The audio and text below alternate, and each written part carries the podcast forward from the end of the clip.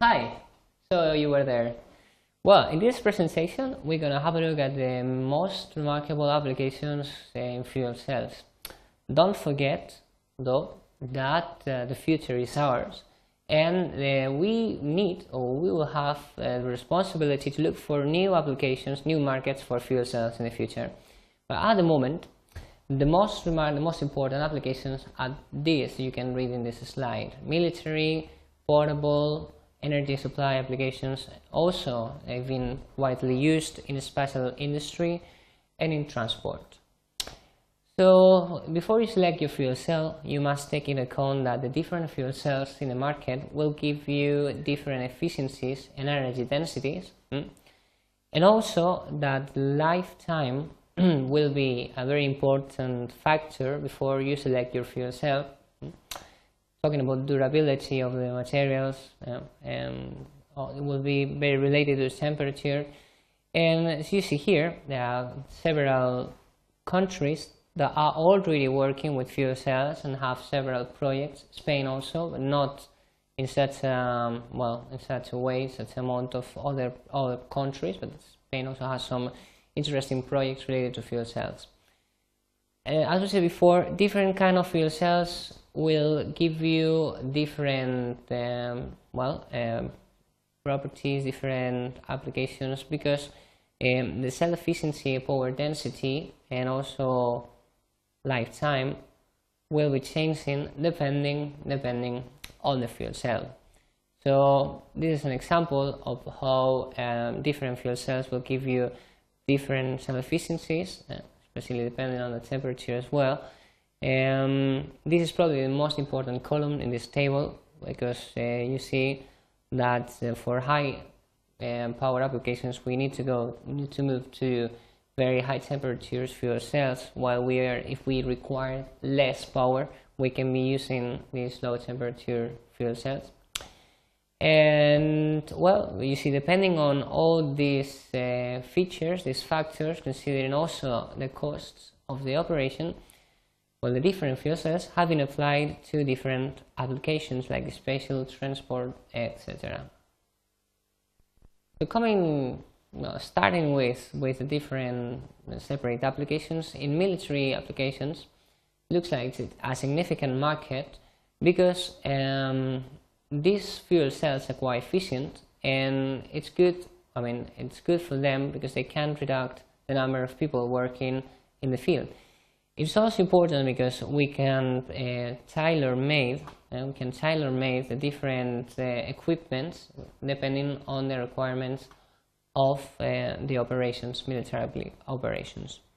So here you have some examples of a submarine and some other vehicles, heavy vehicles used in military applications. Uh, and as you see, uh, well, they work with hydrogen, but they also work with very high, well, they provide very high power densities, which is quite interesting. Well, another field of application or market is the portable applications market. Well, in this case, uh, the important, the most important fact is the weight yeah, and the operation time. Because what we will um, ask for to this kind of fuel cells is to have a rapid response yeah, and not um, not being very heavy. I mean, very quite light.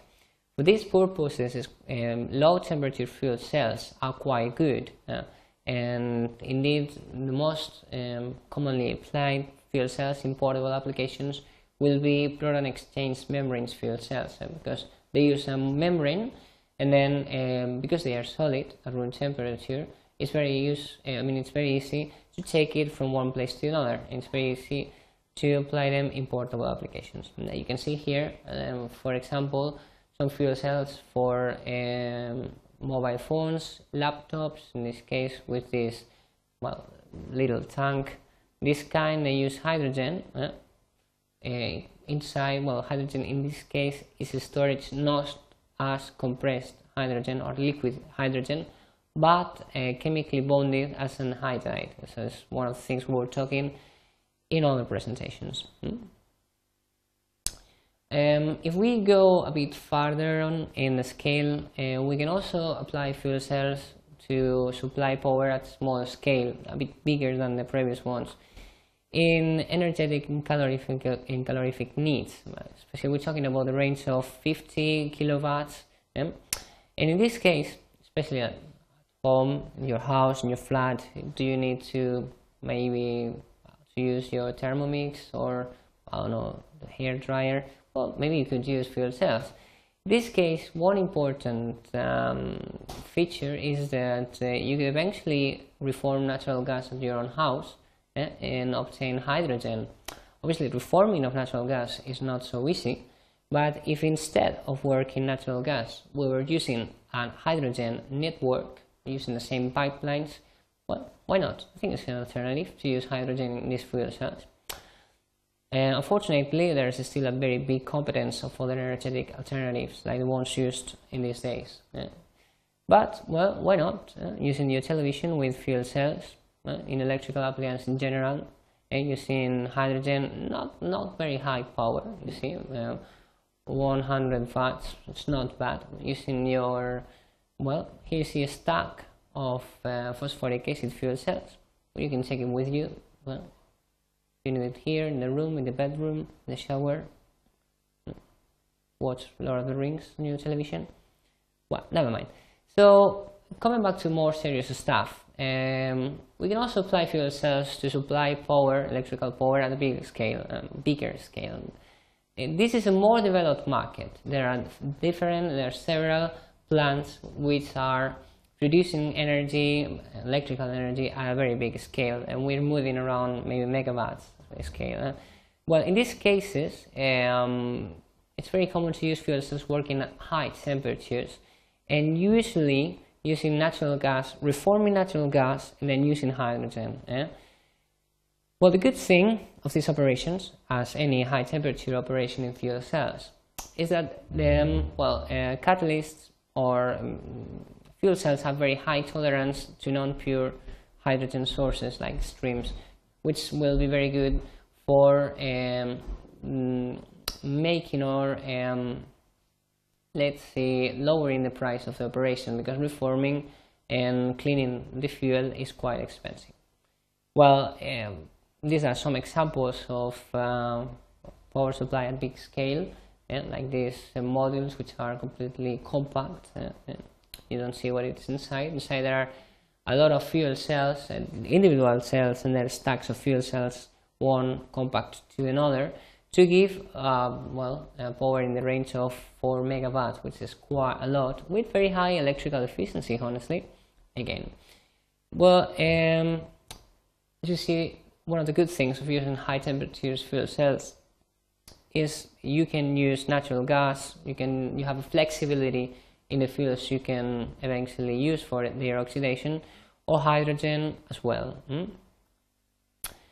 As we mentioned before, spatial applications were the first ones to be developed by well people using fuel cells. So I was, I mean, people from the NASA were quite happy to use fuel cells in the Apollo's and Gemini's programs because it was a good way to give, um, I mean, safe energy in spatial missions. It's quite quite interesting, and they could even obtain water for uh, well the people in the missions as well. And well, one of I think one of the most important things in this kind of applications is that lifetimes were quite high. Eh? They have been applied in more than 100 missions all around these last years. Eh? So especially alkaline fuel cells were the first ones to be used in special applications, even in the 50s. And you can see here an example of a power stack which was giving 12 kilowatts. Um, so you, these uh, spacecrafts were using several um, stacks like this one. Hmm? Transport is another important market uh, which is still underdeveloped uh, because, especially because of the environmental restrictions which uh, are getting worse during the last years, worse for probably for politicians and also for um, vehicles producers, but it's better for the environmental. Uh, so the the good well here point is if fuel cells can uh, be competitive respect to the usual cars, but well it's not so it's not so crazy to think that it will be because at the moment some um, hybrid um, vehicles using electrical energy are being developed and they are on the street and eh? the goal is actors with a lot of money can use them like Brad Pitt well, I can't so far maybe I get famous when I in a few years so I can work I can just come to work with my hybrid car or better with my fuel cell car who knows and you see that cars um, well, the most important problems with using um, fuel cells in vehicles is that uh, well hydrogen or whatever the fuel is might be stored in the boot somewhere hmm? and obviously uh, having a car uh, with a boot full of hydrogen is not a very attractive idea especially if it blows up. But uh, um, well can maybe you can use alcohols like methanol or ethanol. That would be probably safer. That will be have less risks. But um, well the units which are functioning at the moment use liquid nitrogen compressed in the tanks in the tanks in the boot of the um, of the cars. Uh, but still needs to take into account the cost energetic cost uh, and obviously the economic cost of compressing and liquefying hydrogen. In conclusions, there, are, there is a broad range of applications of fuel cells, uh, including military uses and also power supply at different scales, transport, very interesting, and special, yeah, which are probably the most, uh, the most used in the last years. But uh, it is very important to take into account uh, the different, uh, well, factors before selecting a fuel cell. You need to take into account efficiency and the power density, and depending on the range and the power requirements, um, we will select one or another. So again, the future I think is ours, and it's our task to develop new fuel cells which work better so that we can find new markets for this kind of technology.